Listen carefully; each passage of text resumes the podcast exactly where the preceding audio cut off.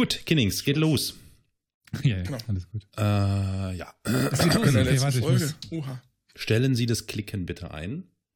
Meine Wieso Damen denn? und Herren, wir befinden uns auf dem Flug zur 47. Folge.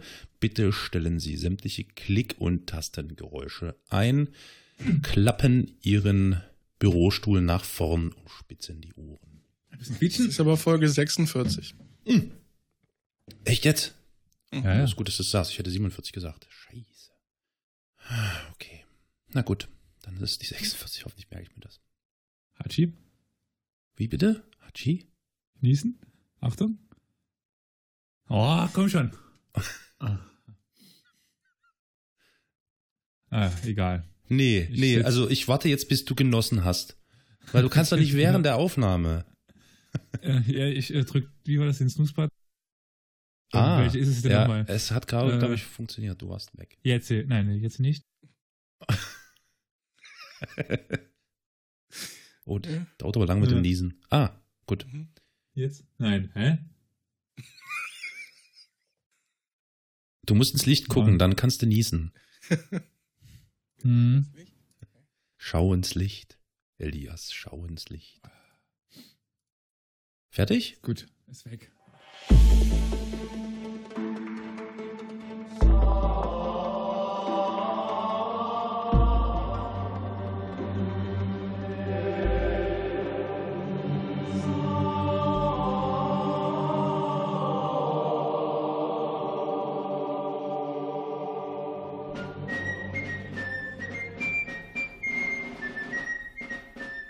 Bonjour, verehrte Zuhörerinnen und Zuhörer.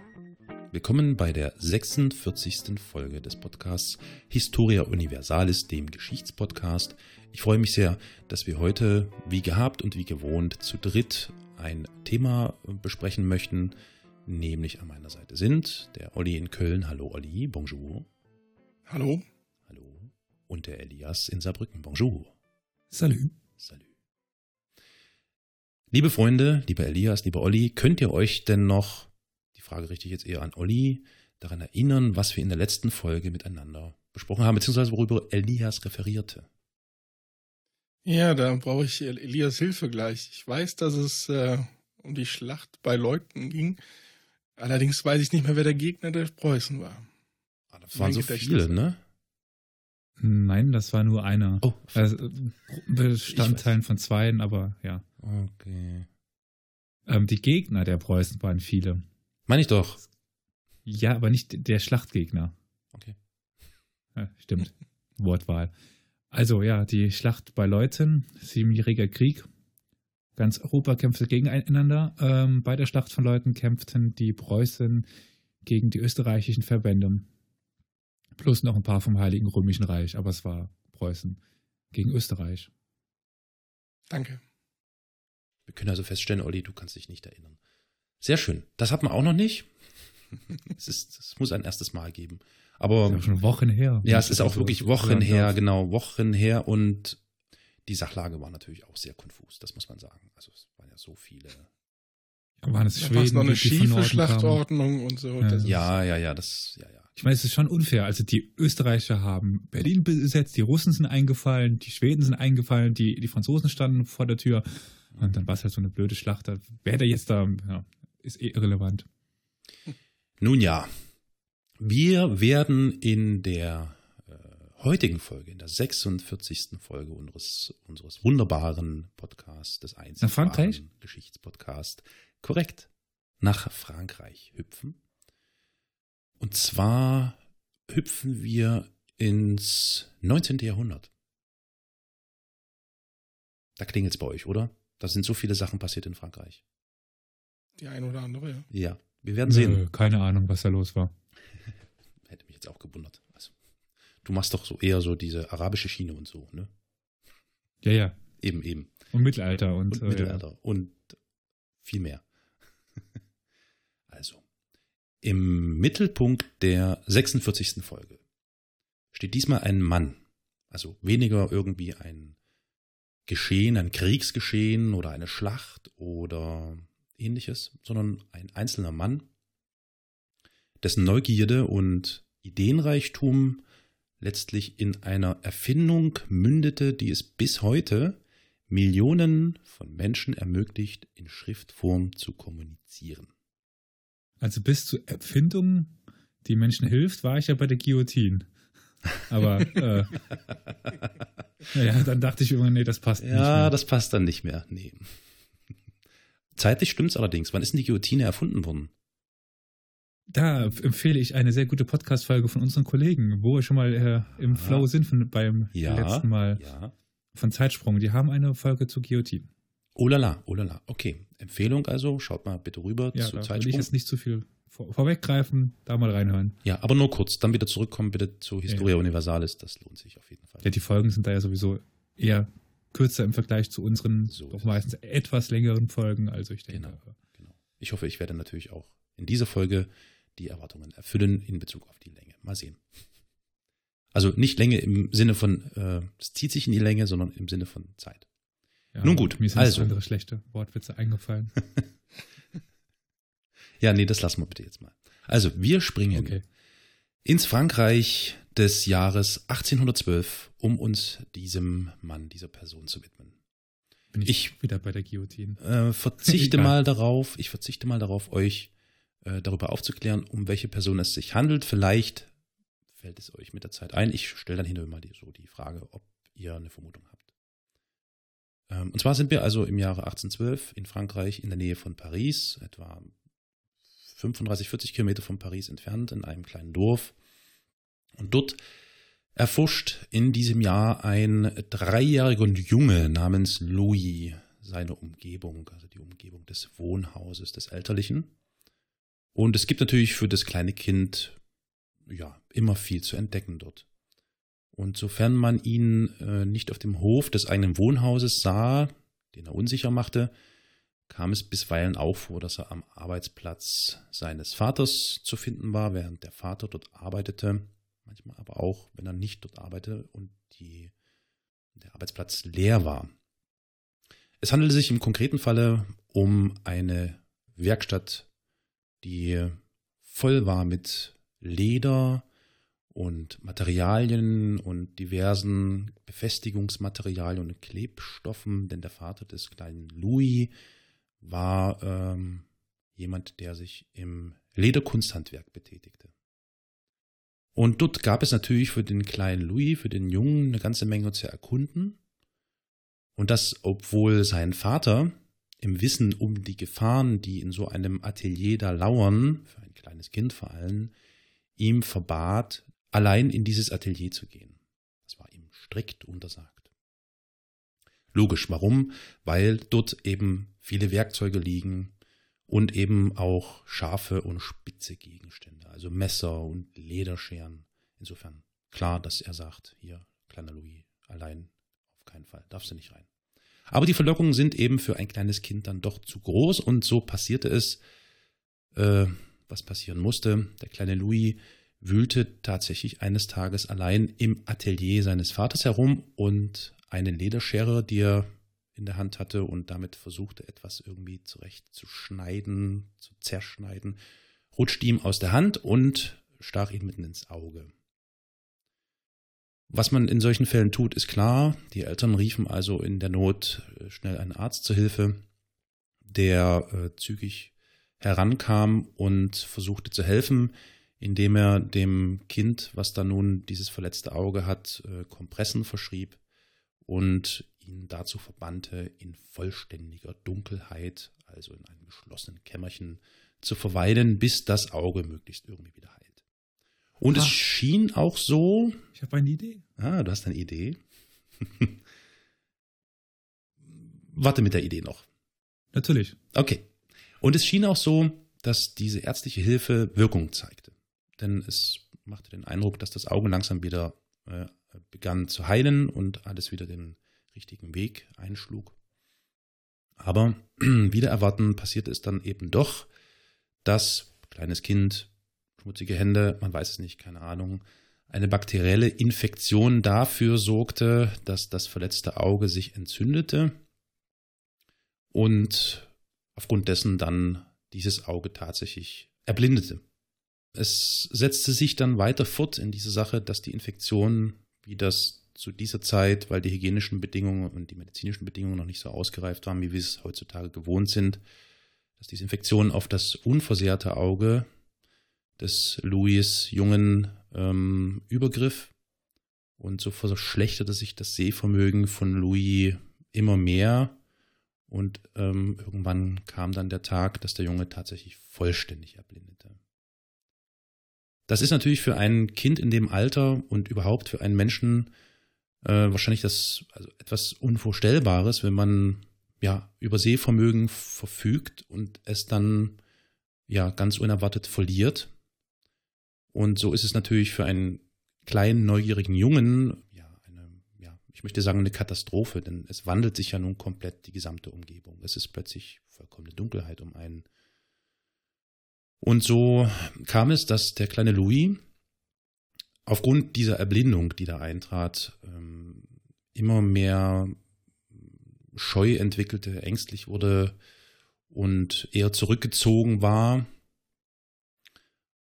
und ähm, versuchte mit dieser neuen Situation umzugehen. Und die Eltern wussten sich dann keinen besseren Rat, als den ortsansässigen Abt um Hilfe zu bitten, der dieser Bitte auch nachkam und dem kleinen Jungen mit wirklich viel Zuwendung und Zeit versuchte, die nun nicht mehr sichtbare Welt in irgendeiner Art und Weise wieder ja verständlich zu machen oder näher zu bringen also ich glaube, früher war das ja viel üblicher, dass Priester ihr, ihre Seelsorge ja.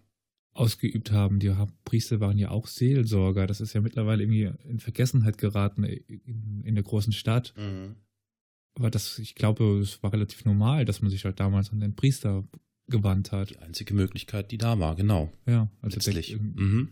genau. Was wäre, also man muss ja halt um einen seelischen Beistand bitten und der Priester kümmert sich um seine Schäfchen dann. Ja, richtig. Zum Glück war es also so, dass der Abt sich wirklich viel Zeit nahm, um das Kind zu fördern. Dabei kommt natürlich zum Tragen, das spielt natürlich eine wichtige Rolle, dass die christlichen Tugenden dabei immer an vorderster Stelle stehen.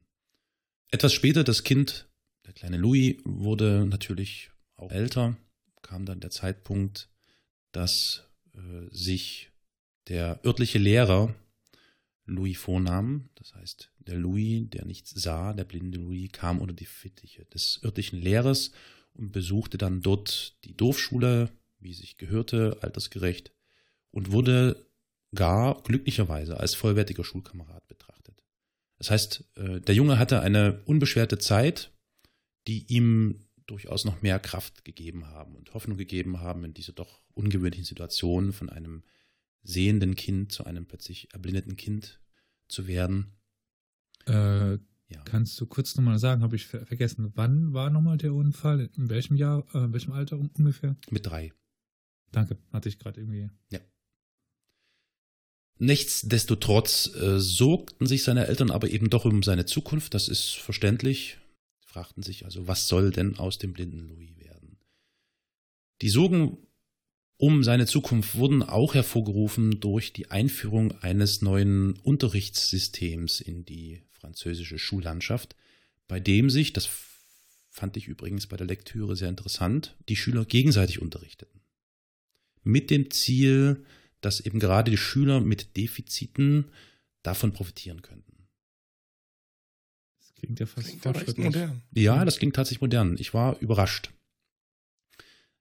Aber ihr müsst euch mal, ihr müsst euch mal vorstellen, hm, dieses so positiv dieses Unterrichtssystem ist oder dieses Bildungskonzept. Ähm, es ist natürlich gar nicht so einfach, weil wir reden hier natürlich weniger über ein Defizit im Sinne von fehlendes Sehvermögen als über ähm, ja, schulische oder Lerndefizite.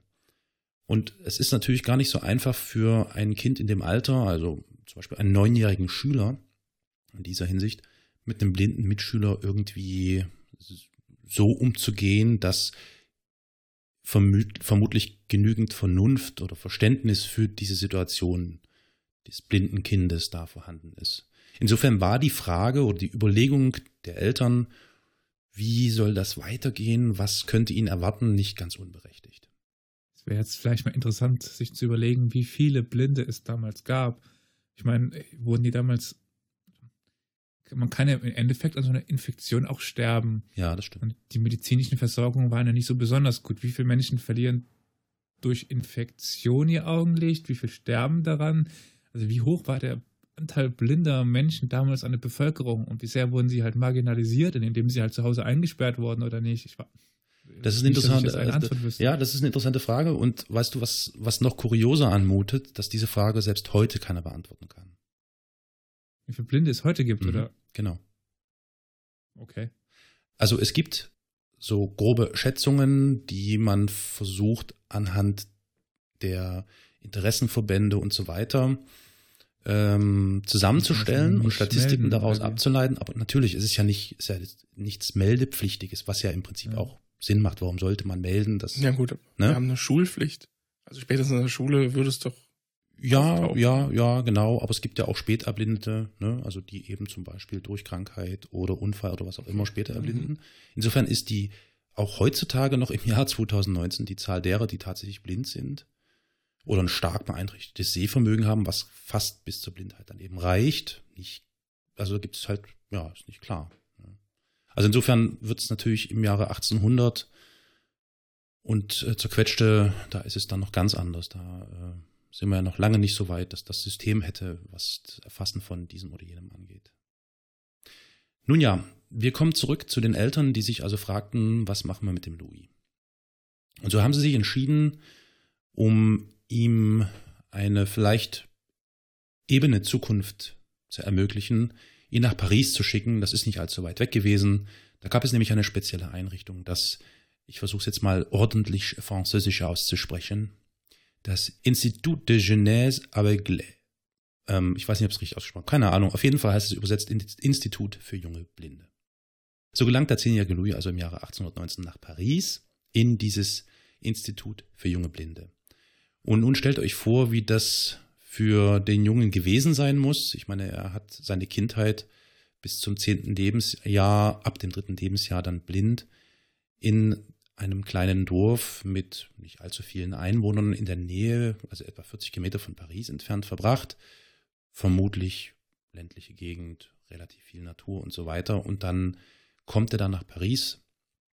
Also die Eindrücke müssen für ihn massiv gewesen sein. Also wenn man sich dann nur noch auf das Gehör verlässt und dann diese Vielzahl an Geräuschen und Menschen und Gerüchen und, und, und alles Mögliche wahrnimmt, das muss also sehr immens gewesen sein für ihn. Also kurzum, diese gesamte neue Umgebung und nicht nur die Umgebung, sondern eben auch der Wechsel vom ländlichen in den städtischen Raum, in den großstädtischen Raum, war für Louis natürlich äh, eine fremde Zeit. Selbst für einen Sehenden ist das wahrscheinlich gar nicht so einfach. Alles komplett fremd, alles neu. Es war für ihn auch recht schwer, in diesem Institut neue Freunde oder Schulkameraden zu finden, da die Interaktion zwischeneinander eine doch ungewohnt andere war, als er sie aus seiner alten Schulklasse kannte, vermutlich auch, weil das natürlich Nachbarsjungen waren, Freunde und so weiter. Und nun sieht man sich plötzlich nicht mehr, man weiß überhaupt nicht mehr, auf wen man sich da einlässt, den man vielleicht noch aus der Kindheit kennt oder aus der Zeit, wo man noch etwas sieht und muss sich dann auf etwas komplett Neues einlassen. Es ist also nicht verwunderlich, dass er dann, klingt jetzt etwas pathetisch, aber wohl traurig und einsam in einem großen Schlafsaal dort in diesem Institut lag und ja, traurig war und weinte. Und zum Glück gab es da aber ein, zwei Betten weiter einen Mitschüler, der sich seiner annahm und ihn versuchte zu trösten. Das war dann noch ein Freund, der ihm jahrelang, quasi das gesamte Leben lang Beistand leisten würde. Es war in diesem Falle der Freund Gauthier. Einfach mal kurz merken, nicht so wichtig, aber gut, dass ihr es mal gehört habt und wisst.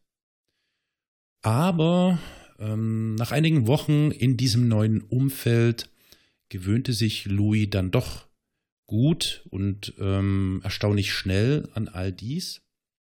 Er kannte dann alle Lehrer. Er bewegte sich souverän durch die großen Lehrräume und die langen und großen Gänge.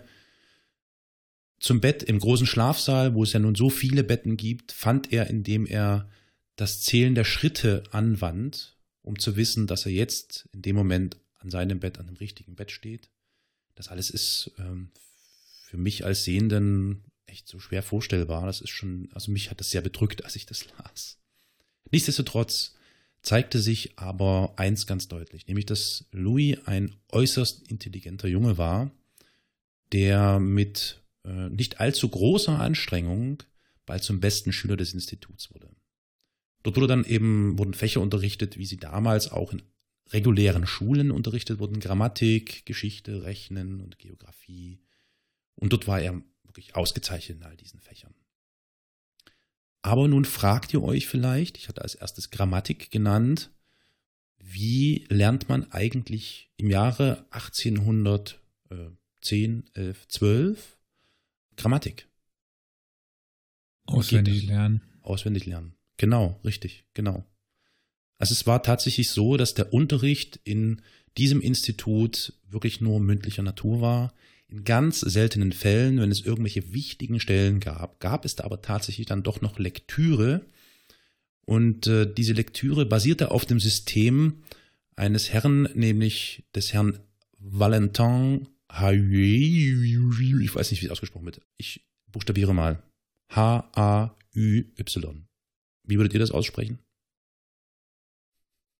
Hayü. Hey. hey. Hey. Ja. Genau. Also auf diesem System von Valentin Hey. Das ist diese offizielle Lesemethode, die damals angewandt wurde. Und die sah wie folgt aus. Aber was, wie, wie würdet ihr euch das vorstellen? Wie könnte diese Lesemethode zur damaligen Zeit ausgesehen haben? Was denkt ihr? Habt ihr eine Vorstellung? Äh, Schwierig. Äh. Ja, der hat einfach die Buchstaben aufgemalt, dick. Ja, fast genau. Also es war tatsächlich so, dass aus einem entsprechenden, möglichst doch recht gut formbaren Material kleine Buchstaben äh, hergestellt wurden, die das wirklich den Buchstaben an sich plastisch darstellen. Hm. Also ihr könnt euch aber vorstellen, was wahrscheinlich die Methoden dieser, äh, äh, was die Nachteile dieser Lesemethode sind. Also wenn ihr so kleine nachgeformte Buchstaben habt, könnt ihr euch vorstellen, wenn ihr da irgendwie ein kleines Werk habt, dann kann aus einem kleinen Werk, das wächst auf unzählige Bände an, die sieben, acht, neun Bände haben können und von einem großen Werk, was dort irgendwie zu behandeln wäre, mal gar nicht zu sprechen. Also es ist schon eine sehr mühselige, unpraktische Angelegenheit. Zudem kommt hinzu, dass ich diese Lesemethode mit diesen plastisch geformten Buchstaben, die da mit den Fingerspitzen, mit den Fingerkuppen abgetastet werden, ja auch darauf verlassen, dass man haptisch in der Lage ist, das zu erfassen. Und das ist natürlich schon diffizil, weil wer etwas grobmotorischer ist oder nicht so über ja, ausreichend Feingefühl oder Feinfühligkeit verfügt, hat natürlich Schwierigkeiten, selbst einen Buchstaben, der da plastisch geformt ist, zu erkennen. Ja, vor allem, wenn ich drüber nachdenke, dass ich dann, ja, einige Buchstaben sich ja doch sehr ähneln, dann sehr genau fühlen. Selbst für Blinde, dann die das vielleicht ein bisschen besser können. Genau, und hinzu kommt, hinzu kommt interessanterweise noch, wenn man weiß, wie die Buchstaben aussehen, ist es vielleicht sogar noch etwas einfacher. Wenn man aber zum Beispiel gar nicht weiß, wie ein Buchstabe aussieht, fängt man ja richtig bei Null an. Also das ist schon sehr, ist tricky, würde ich sagen. Mhm. Mm, Das mal nur so als, als Nebenbei-Geschichte zu der Lesemethodik. Wir kommen dann nochmal dahin. Äh, Nichtsdestotrotz ist es so, dass wir ja noch weiter über den kleinen Louis sprechen möchten. Und Dürfen wie ich, wir ihn endlich bei ganzen Namen nennen? Ah, bitte. Mhm. Ja, wer möchte? Ja, Äh, Elias hat eben schon angedeutet. Okay. Brei, oder wie man das Ja, nochmal ausspricht. Breil. Wo ich zugeben muss, dass mich das jetzt überrascht. Oh, Ich hätte das eher in die ja, eher neuere Zeit verortet. ja, siehst du, siehst du. Dazu ist ja unser Podcast da. Wir wollen Nein, ja. Zuhörerinnen und Zuhörer oder uns gegenseitig überraschen. Also ins 19. hätte ich das schon ge gesetzt, weil ähm, wenn ich mich so zurückerinnere, Blindenschrift vor Zweiter Weltkrieg und vor kann ich, glaube ich schon, dass es das, also hatte ich, hätte ich jetzt gesagt, ja, gab es schon. Hm. Ja gut, Anfang aber, des 20. hätte ich auch gesagt, dass es das da gab. Aber ich hätte auch gedacht, dass es zeitnah dann dort erfunden wurde. Aber nur gut. Ja. Genau, also ihr habt natürlich richtig getippt. Sehr gut, jawohl. Es ist, es, wir reden hier die ganze Zeit über den kleinen Louis, der dann letztlich bekannt wird als Louis Braille. Der kleine Louis, der Louis Braille, ist, wie schon gesagt, ein intelligenter Junge, der sich durch hervorragende Leistungen in den verschiedenen Fächern hervortut. Und so ist es fast äh, naheliegend, dass er sich auch der Musik nähert. Es gab da in dem Institut äh, für junge Blinde einen Musizierraum, der aber vermutlich ein, ja, ein akustisches Schlachtfeld gewesen sein muss. Denn es war tatsächlich so, dass die Schüler in diesem Musizierraum alle gleichzeitig Instrumente spielten. Für jemanden, der natürlich auf sein Gehör angewiesen eine ist. Kakophonie ja, das dann gewesen das, sein muss. Also das Alter. muss äh, ziemlich chaotisch gewesen sein. Führte aber vermutlich bei Louis dazu, dass er sich umso intensiver äh, mit eben nur seinem Musikinstrument auseinandersetzte und so äh, machte er sich Schritt für Schritt mit dem Klavier vertraut. Und ähm, man stellte dann, oder er stellte auch relativ schnell fest, dass seine musikalische Wahrnehmung, diese Intensität der Musik bei ihm wirklich im hohen Maße ausgeprägt war und er sich dadurch mit Hingabe der Klaviermusik widmen konnte. Also, so viel dazu. Es ist schön, das war ungefähr mein Plan, dass wir an dem Punkt, wo ihr schon gesagt habt, also jetzt ist ja klar, wer das sein soll, so ungefähr habe ich das auch eingeplant, dass ihr dann das Rätsel auflösen werdet. Also wir haben jetzt kurz über die Kindheit und die angehende Jugend des Louis Braille gesprochen. Ähm, ja. Also meine Vermutung war übrigens richtig damals. Also als ich ausrief, ich habe eine Idee, dann war es da tatsächlich der Herr Braille. War es der Herr Braille, okay. Gut, hm. dann warst du sogar noch ein Stückchen schneller. Wir springen jetzt nochmal ganz kurz zur Information, weil das ist ein Zwischenspiel, das ist äh, nicht ganz irrelevant, ins Jahr 1819. Im Sommer 1819 gab es nämlich einen französischen Artilleriehauptmann, der zu dieser Zeit die Akademie der Wissenschaften, die Akademie des Sciences, oder wie wird das ausgesprochen? Ich weiß es nicht, auf eine von ihm erfundene Schrift aufmerksam machte, die sich ohne Licht und nur durch Betasten lesen lässt. Also im konkreten Falle natürlich, das war der Hintergrund seiner Idee und Erfindung geeignet für das Lesen von Befehlen mitten in der Nacht in der Armee. Und dieser Hauptmann mit dem Namen Charles Barbier baute diese Schrift immer mehr aus zu einer sogenannten Sonographie, auch genannt die Nachtschrift, die aus Punkten bestand, die in rechtswinkligem System verschieden angeordnet sind. Und dieser Barbier hatte dann das Ziel vor Augen, dass er mit dieser Schrift gewissermaßen das Blindenwesen und die Lesemethodiken, die da angewandt wurden, bisher revolutionieren wollte. Und jetzt springen wir wieder ein Stückchen vor. Ende 1920 kommt es zu einer Unterredung zwischen diesem äh, Hauptmann namens Barbier und dem Direktor des Instituts für junge Blinde, in dem auch Louis Breil Schüler ist. Der Direktor der Blindenschule ist allerdings bei der Unterredung, denn es geht um genau diese äh, Nachtschrift, äh, darum, ob man das nicht zur Anwendung bringen könnte in der Schule, eher skeptisch und rät Barbier weiter an der Schrift zu arbeiten, sie zu verbessern und so weiter, weil er da wohl nicht allzu gute Erfahrungen mit solchen Versuchen und Experimenten hatte. Die Tatsache, dass sich an diesem Tag ähm, dieser Hauptmann mit dieser Idee einer neuen Blindenschrift in die Schule begab und mit dem Direktor sprach, machte natürlich auch in der Schülerschaft des Instituts eine Runde. Und es wurde sehr heftig diskutiert innerhalb der Schülerschaft und die Schüler machten sich natürlich über genau diesen Ansatz einer eigenen Schrift für Blinde äh, zu eigen und äh, waren davon recht angetan. Und wie wir es natürlich schon vermuten können, war es so, dass auch Louis dieses Thema dann packte und ihn dazu motivierte, sich diese Sache einfach mal anzunehmen, sich das anzuschauen. Und so besuchte er sich auf verschiedene Wegen die Unterlagen zu dieser sogenannten Nachtschrift. Und so beginnt er intensiv an einer ja, blindengerechten Verbesserung dieser Nachtschrift zu arbeiten. Das Ganze ist natürlich recht zeitintensiv und nach einiger Zeit bittet Louis tatsächlich den damaligen Institutsdirektor um ein Treffen mit dem Erfinder dieser Nachtschrift, mit dem Charles Barbier. Und dieser Bitte wird tatsächlich entsprochen. Und so kommt es zu einer ganz interessanten Situation.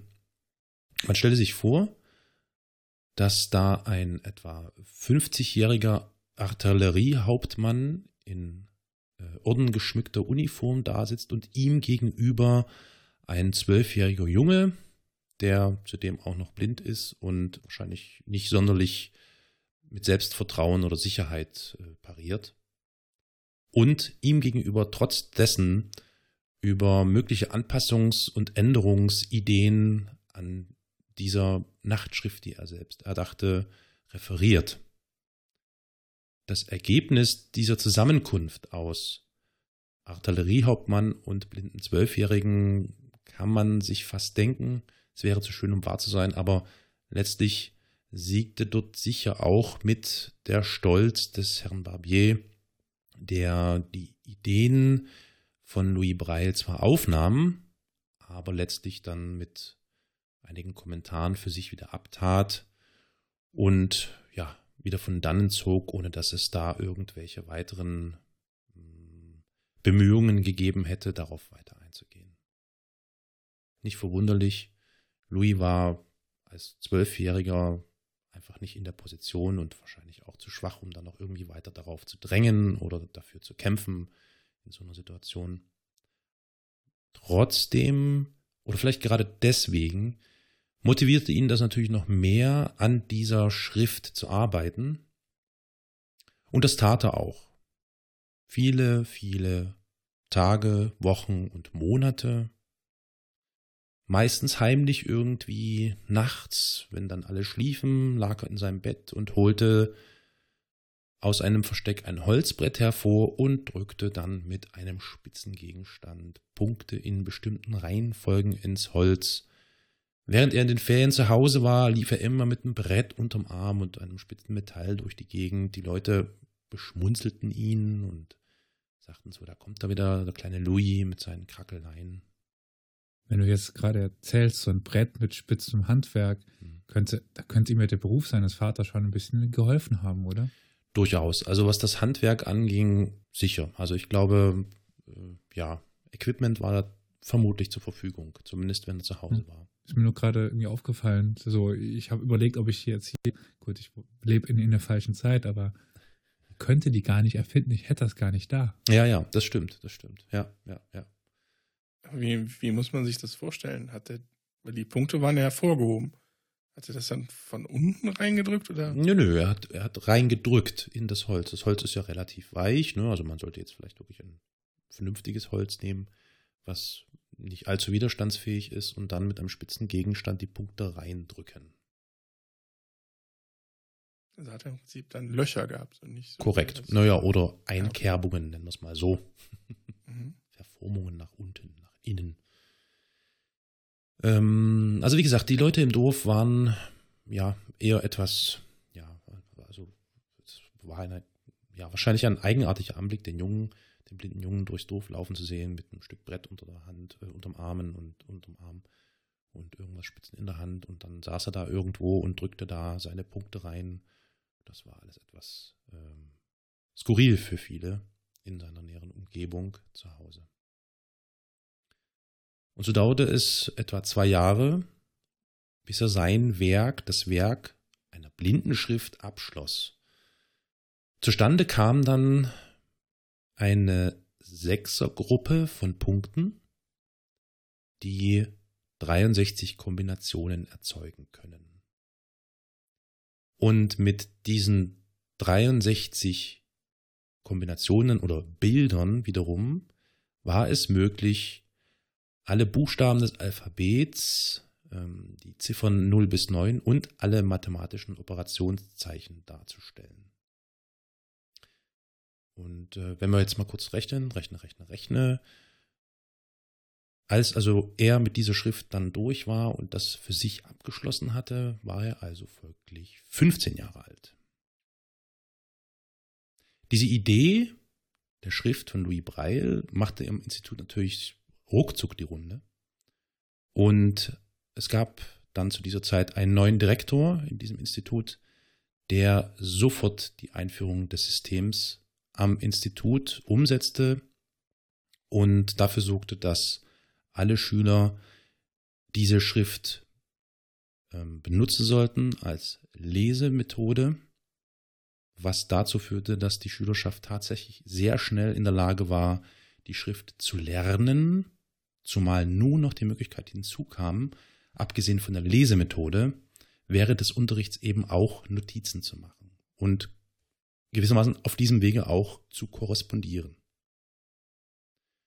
Und Louis Braille, ich hatte es schon erwähnt, war ein sehr guter, intelligenter Schüler, der dann eben auch mit seinen 15 Jahren weiterhin hervorragende Leistungen in den Fächern beispielsweise Philosophie, Rhetorik, Algebra und so weiter erbrachte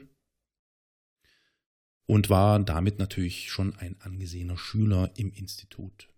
Einige Jahre später, da war er 17, im Jahre 1826, beginnt er tatsächlich mit Zustimmung der Institutsleitung verschiedene Klassen selbst zu unterrichten, und zwar in Grammatik und Algebra. Weitere Jahre später, da war er dann schon 19, begann er ähm, die Vorzeichen der Musiknoten in sieben Oktaven mit Hilfe seines Punktesystems zu finden. Im selben Jahr wurde dann Louis mit 19 Jahren auch offiziell zum Professor des Instituts ernannt und er begann dann verschiedene 19. ja und er begann dann verschiedene weitere Klassen zu unterrichten.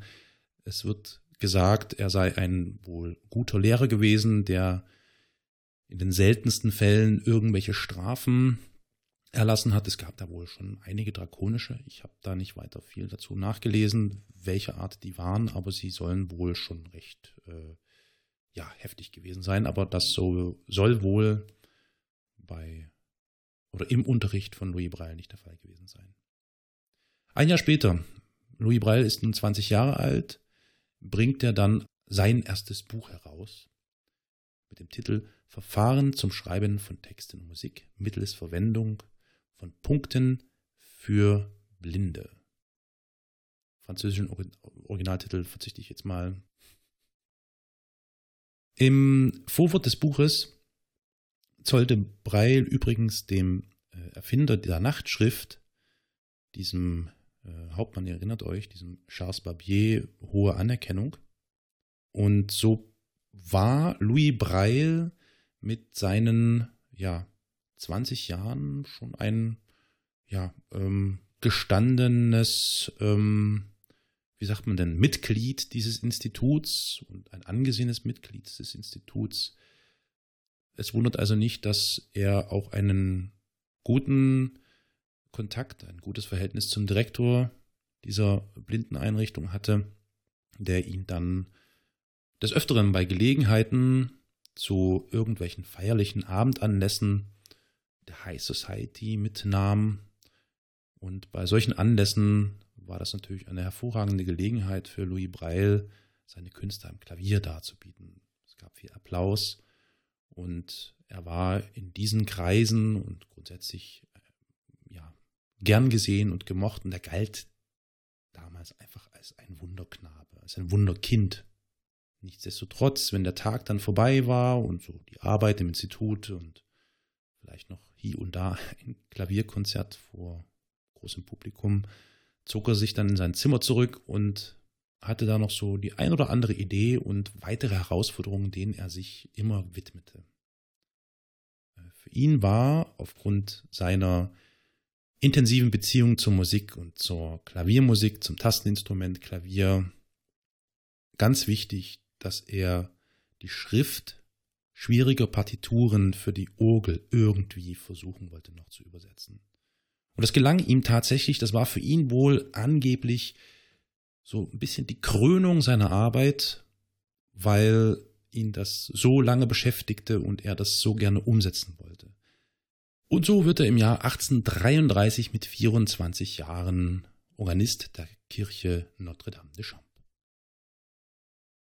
Nichtsdestotrotz, es geht immer weiter, hat er ständig versucht, an der Verbesserung seiner Schrift zu arbeiten, und zwar sobald er in sein Zimmer zurückkehrte des Abends, hat er nachts, jede Nacht möglichst versucht, da irgendwas noch zu verbessern und zu optimieren, was dann auch dazu führte, dass das Ganze auch ähm, gesundheitliche Auswirkungen hatte. Es kam dann dazu, dass er einen Blutsturz hatte, ähm, sprich er hat, glaube ich, Blut, äh, stark Blut gehustet. Und die Ärzte stellten nach äh, diesem Vorfall fest, dass er an äh, Tuberkulose erkrankt sei, was natürlich zu dieser Zeit ähm, im 19. Jahrhundert noch eine recht problematische Angelegenheit ist, so wie es auch heutzutage ist, aber eben noch ganz gut heilbar, damals nicht. Das heißt, die Ärzte haben ihm in gewisser Weise schon zu verstehen gegeben, das ist eine tödliche Krankheit und es war eine Frage der Zeit, wann die Krankheit so weit fortgeschritten ist, dass er dann tatsächlich von dannen geht. Zu diesem Zeitpunkt, das sollte man vielleicht noch kurz erwähnen, gab es als Reaktion auf seine Erfindung der Breilschrift, ich nenne es jetzt mal Breilschrift, aber dieser Blindenschrift, ähm, ja, es gab da kaum Anerkennung oder irgendwas in der Art, was über das Institut hinausging. Das Einzige, was es da wohl so gab, war der Brief des Innenministers an den damaligen Direktor, in dem äh, der Innenminister schrieb, ich zitiere einmal, diese Arbeit erscheint mir bemerkenswert und ich denke, Monsieur Breil verdient es, ermutigt zu werden. Das war im Jahr 1840. Zur Info, das offizielle Lektionssystem in den Blindenschulen war noch immer das von Valentin oder wie auch immer er ausgesprochen wird. Ihr erinnert euch also hier diese Buchstabengeschichten. Ne? Äh, zudem war es auch so, dass auch Charles Barbier immer noch an dieser Schriftthematik dran war und sich schon sehr intensiv darum bemühte, äh, seine Schrift, die Nachtschrift oder das sogenannte Barbier-Alphabet offiziell durchzusetzen. Und es kam mit hinzu, dass es einen Direktorenwechsel erneut gab am Institut und der neue Direktor Breil wohl nicht wohlgesonnen war und deswegen bemüht war, die Anwendung der Schrift von Breil im Institut wieder rückgängig zu machen und zu unterdrücken. Wenn ich mir das so anschaue, was Breil bis dato alles versucht hat, äh, zustande zu bringen oder besser gesagt tatsächlich zustande brachte, und was das für die Schülerschaft bedeutet hat, für viele andere Bereiche, eben zum Beispiel auch in der Musik. Also ganz ehrlich, ich weiß nicht, ob mich das äh, schon ein wenig demotivieren würde, wenn ich so viel Widerstand hätte und fehlende Wertschätzung. Wahrscheinlich war es auch so, dass das für Breil demotivierend war. Aber da kommt wieder der alte Freund aus den Schulzeiten ins Spiel, Gautier, der immer noch an seiner Seite weilte und ein guter Freund von ihm war. Ihr könnt euch erinnern, das war der Junge, der ihm im Schlafsaal äh, die Hand hielt, beziehungsweise ihn tröstete, als er ins Institut eintrat, motivierte ihn, bleib dran, mach weiter. Und ich glaube auch, oder nicht ich glaube, sondern es ist wohl offensichtlich, dass dank dieser Motivationsversuche von Gautier Louis weiter motiviert war, an dieser Sache zu arbeiten und nicht aufzugeben. Was vielleicht auch ein, ein Hoffnungsschimmer oder ein, ein, ein positives Signal war für Breil und für die Idee seiner eigenen Blindenschrift, war die Tatsache, dass diese Idee der Blindenschrift bis ins Ausland mittlerweile vorgedrungen war. So gab es nämlich im Jahre 1841 einen Brief der von der österreichischen Königsfamilie an ihn gerichtet wurde, wo sie ihn darum baten, dass er ein blindes Familienmitglied doch bitte unterrichten möge mit der Breitschrift. Die Frage an dich, Elias, ich habe überlegt, nichts gefunden. Wer, wer, wer kann das denn gewesen sein? Ein blindes Familienmitglied der österreichischen Familie im Jahre 1841. Ach je. Ähm, die Habsburger waren da ja, äh, naja, äh, prädestiniert für irgendwelche Erbfehler. Oh. Ja, das Habsburger Kinn. Okay, das Habsburger Kinn. Ja, also, du kennst die, die Bilder von den Habsburgern und die haben tatsächlich irgendwann durch die ganzen Inzucht-Heiraten, haben die eine Fehlbildung am Kinn hervorgerufen. Deswegen sehen, sehen die auf Bildern immer so weit nach vorne aus. Das ist halt dieses Habsburger Kinn. Äh, hier, Wilhelm II. hatte doch auch äh, durch Heirat, also durch Inzucht des Krüppel, also diesen Klumpfuß. Oh, Tatsache, jetzt sehe ich es. Ich gucke mir gerade, oh Mann, Ach, mein Gott. Ich gucke mir jetzt gerade hier unter dem Stichwort Habsburger Familie ja. Bilder an. Hey, das Habsburger Kinn ist tatsächlich eine Erwähnung wert. Ja, das ist. Ach, Tatsache, aber wirklich auf ganz vielen Bildern sieht man das. Ja, ja. Ist ja erstaunlich. Angeheiratet worden. Ei. Äh, wusstest du das, Olli? Das Habsburger Kinn, war das ein Begriff? Nee, das kannte ich nicht. Ist auch dann diese Schnute, also diese Lippen, die dann schon ein bisschen nach vorne gehen und das Kinn nach unten raus. Mhm. Ähm, man sieht so über die Jahrhunderte, wie das halt immer ausgeprägter wird. Mhm. Es gibt so den Mythos, dass die halt am Ende nicht mehr ordentlich reden konnten. Was? Das hat halt immer so angehört. Oh Gott, oh Gott, ist das gruselig. Ja, wie, äh, es gibt ja diesen schönen Begriff Ahnenverlust in der Genealogie, also in der Ahnenforschung. Und wie der Dozent bei uns dann meinte, Ahnenverlust ist das dann, wenn der Stammbaum ein Kreis wird. Das kenne ich irgendwoher. Mhm. Sagt man das nicht auch gerne bei Nazis? Naja, gut. Mag vorkommen, dass es da zu Ahnenverlust kommt und dadurch zu, äh, ja, egal. Weiteren, ja. Hm. Okay, aber der sagt, dir fällt jetzt ad hoc niemand ein, oder? Irgendwie, der da. Boah, also ich kenne nicht alle Habsburger bei, also besonders die Behinderten in Anführungszeichen jetzt hier mal, äh, die werden ja meistens klein gehalten. Hm. Okay. Also es wird den versucht abzutrainieren und bei sowas wie Blindheit kann man halt, also das kann man nicht abtrainieren, also sowas wie Klumpfuß. Man hat Wilhelm halt ja. alle möglichen Schienen ans Bein gesetzt und ihm gerade ja. Gehen beigebracht und ja. was weiß ich. Den Schnuten hat man halt versucht, das Reden beizubringen. aber blind kann man halt nicht mehr sehen lassen. Dann hat, dann hat man wahrscheinlich irgendwo versteckt, könnte ich mir vorstellen. Ja. Also, das wäre doch jetzt mal eine Aufforderung an die Zuhörerinnen und Zuhörer. Wenn ihr da vielleicht mehr wisst als wir oder uns das irgendwie mitteilen könnt, dann tut es bitte gerne über die verschiedenen Kanäle, die wir dann am Ende dieser Folge euch mitteilen werden. Welches königliche, österreichische königliche Familienmitglied war blind zu dieser Zeit?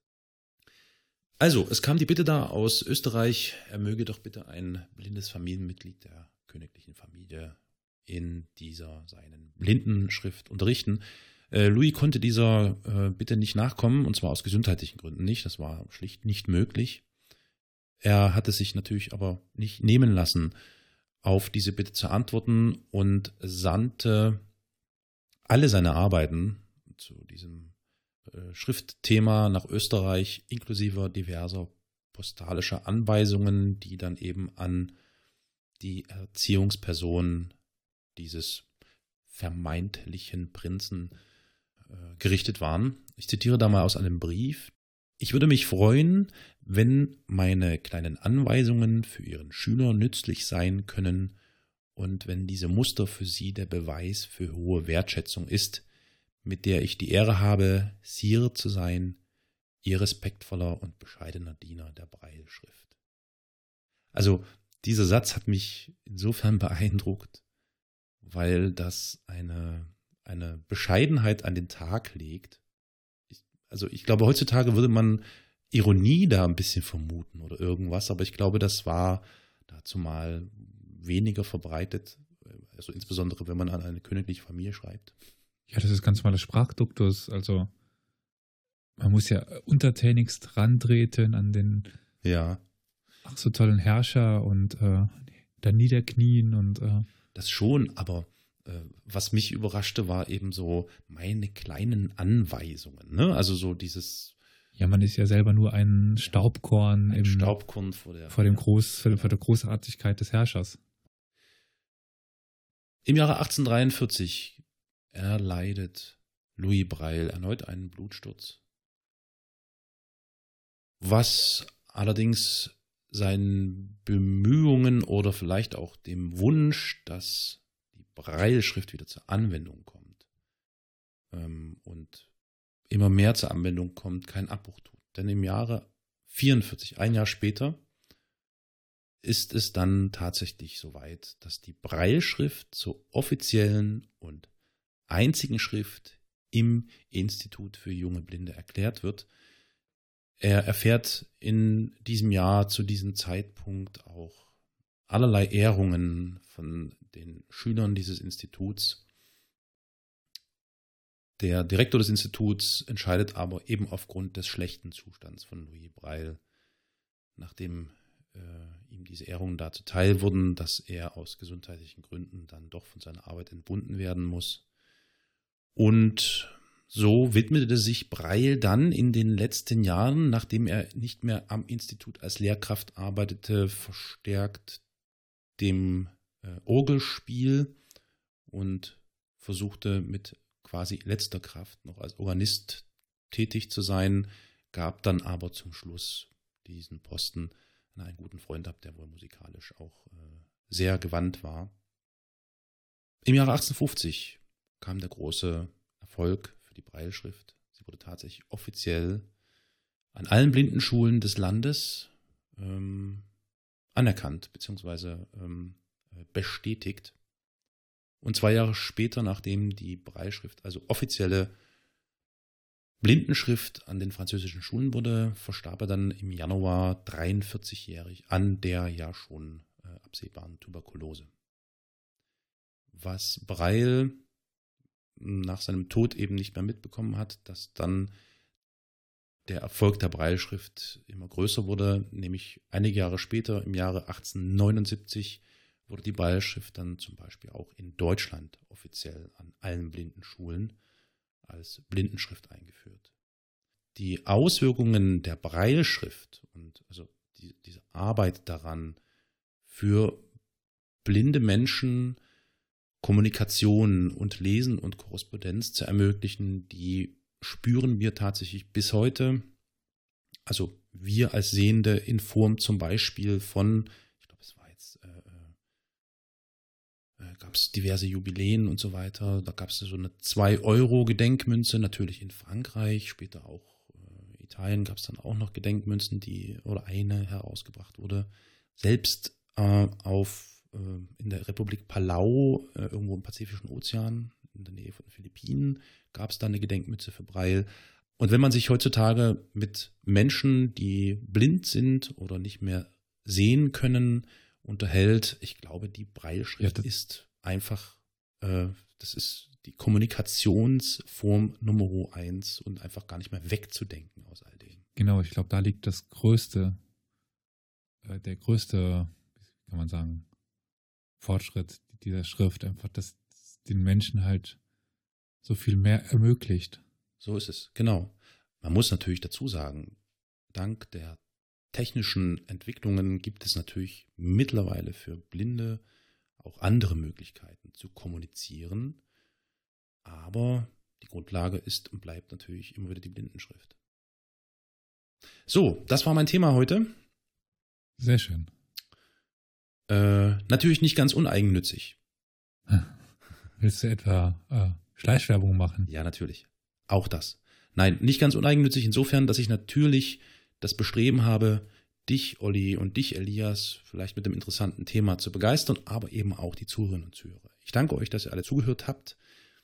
Worauf ich noch aufmerksam machen möchte, kleiner Werbe, äh, kleine Werbeeinblendung. Es gibt zum Thema Sehen und Nichtsehen einen Podcast, den ich vor einigen Tagen gemeinsam mit Lia ins Leben gerufen habe. Lia ist hier in Dresden wohnhaft und wir haben uns äh, getroffen und entschieden, gemeinsam einen Podcast zum Thema Blindheit ins Leben zu rufen. um, also ich gebe zu, einerseits meine vielen Fragen an einen blinden oder sehbehinderten Menschen zu beantworten und warum dann nicht auch vielleicht noch andere daran teilhaben lassen, die vielleicht auch Fragen haben. Also, wenn ihr Interesse habt, liebe Zuhörerinnen, liebe Zuhörer, dann schaut bitte mal im Podcatcher eurer Wahl. Ja, genau. Wo findet man das denn? Und was Vielen Dank. heißt denn der? Der heißt, wie siehst du das? Zu finden auf allen Portalen, die ihr so kennt. Ähm, Apple Podcasts, Spotify, Deezer, Stitcher, wie sie alle heißen. Natürlich auch ganz klassisch mit einer eigenen Internetseite. Wenn ihr also mal einfach da drauf gucken wollt, dann könnt ihr auch einen Webplayer benutzen. Das ist dann www.wiesiehstdudas.de. Es gibt ähm, alle 14 Tage montags immer eine neue Folge zu einem bestimmten Ähm, Thema. kann ich nochmal die Mail, äh, die äh, E-Mail, äh, die E-Mail, die Webadresse haben? E-Mail-Adresse www.wiesiehstdudas.de. Okay, danke schön. Ja, gerne. So viel dazu, verehrte Herrschaften. Und jetzt können wir aber den Werbeblock wieder schließen. Und sollten vielleicht jetzt mal wieder zu unserem eigenen Werbeblock zurückkehren, nämlich wie ihr uns auf verschiedensten Wegen erreichen könnt, um uns zum Beispiel mitzuteilen, wie toll unsere Folgen alle sind. Da gibt es verschiedene Möglichkeiten. Also es gibt zum Beispiel die Möglichkeit, dass ihr, wenn ihr auf Facebook seid, bei Facebook nachschaut, ob ihr da irgendwo unsere Historia Universalis Seite findet. Wo findet man die denn, Olli? Oder wie? Unter dem Handel Geschichtspodcast oder einfach unter dem Namen Historia Universalis einfach zu finden. Sehr gut. Ähm, ihr habt auch die Möglichkeit, auf Twitter mit uns zu kommunizieren. Das wäre dann unter dem Handel Geschichtspot möglich. Es ist aber auch möglich, wenn ihr möchtet, dass ihr auf unserer Internetseite Kommentare unter den jeweiligen Folgen äh, hinterlasst. Wie lautet nochmal unsere Internetseite, Elias? Ja, äh, die lautet www.historia-universales.fm. Deine Stimme wird ganz beruhig. ja, genau. Ihr könnt uns aber auch gerne eine E-Mail schreiben. An welche Mailadresse soll denn die Mail gerichtet werden? Das wäre dann podcast.historia-universales.fm. Genau. Wenn ihr auf YouTube unterwegs seid, habt ihr natürlich auch die Möglichkeit, unseren YouTube-Channel zu abonnieren. Und dort findet ihr dann diverse Folgen auch nochmal Ton und ein wenig Bild und auch hin und wieder mal einige Vorträge von Elias persönlich. Wie heißt denn der YouTube-Channel, Elias? Historia Universalis, der Geschichtspodcast. Und wenn ich es endlich mal schaffe, kommt da noch ein kleines Special. Aber äh, man müsste mir mal den Arsch treten, dass ich das schneide. Gut, liebe Zuhörerinnen, liebe Zuhörer, ihr habt die Möglichkeit, Elias in den Arsch zu treten. Und zwar zumindest ähm, Verbal. verbal. Ja. Nämlich, ihr könnt auch anrufen. Jawohl. Äh, Meister der Überleitung. Also wirklich hervorragend. genau, ruft an unter 0351 841 68620 und dann habt ihr die Möglichkeit, aufs Band zu sprechen und Elias verbal in den Arsch zu treten. Genau. So, jetzt haben wir, glaube ich, alle Kontaktkanäle genannt, oder? Jo, Sollten wir sein. genau. Ich glaube, man kann uns finden. Mhm.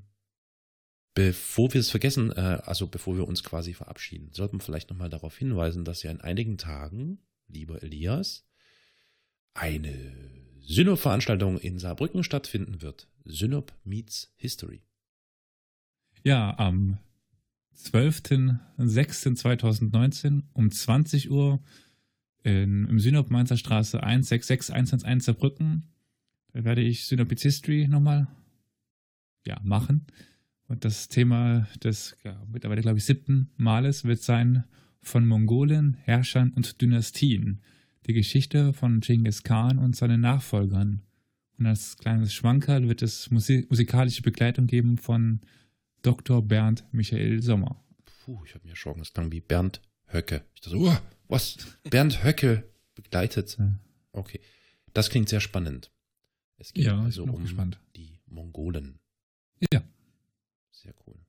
Dann kommt bitte zahlreich. Wenn ihr in der Nähe seid von Saarbrücken und ihr habt zufällig am 12. Juni nichts zu tun, kommt rum ins Synop. Ähm, und dann sagt Elias, hallo, wir haben den Podcast gehört, wir sind da. Das wird ihn bestimmt freuen. Ja, das äh, fände ich schön. Dann bleibt mir euch zu danken. Danke Elias, danke Olli, dass ihr mir so gespannt zugehört habt. Danke dir.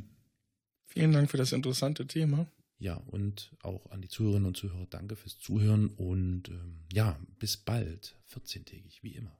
Ja, mal schauen, wie, wie wir das einhalten, ne? wenn ich nicht wieder mal irgendwie Spleen habe.